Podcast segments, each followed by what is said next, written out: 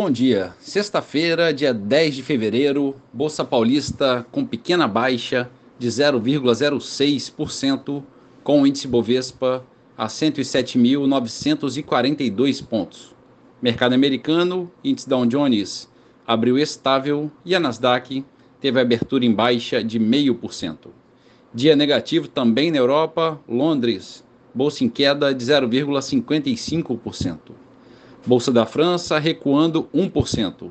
E na Alemanha, bolsa em baixa de 1,13%. No mercado de moedas, o euro a R$ 5,61, queda de 1,2%.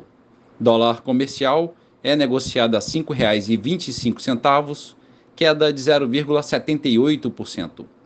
O petróleo Brent, referência para Petrobras, a 85 dólares e meio, avança 1,3%. E a poupança com aniversário hoje, rendimento de 0,65%. Bom dia a todos os ouvintes, bom final de semana a todos. Marlo Barcelos para a CBN.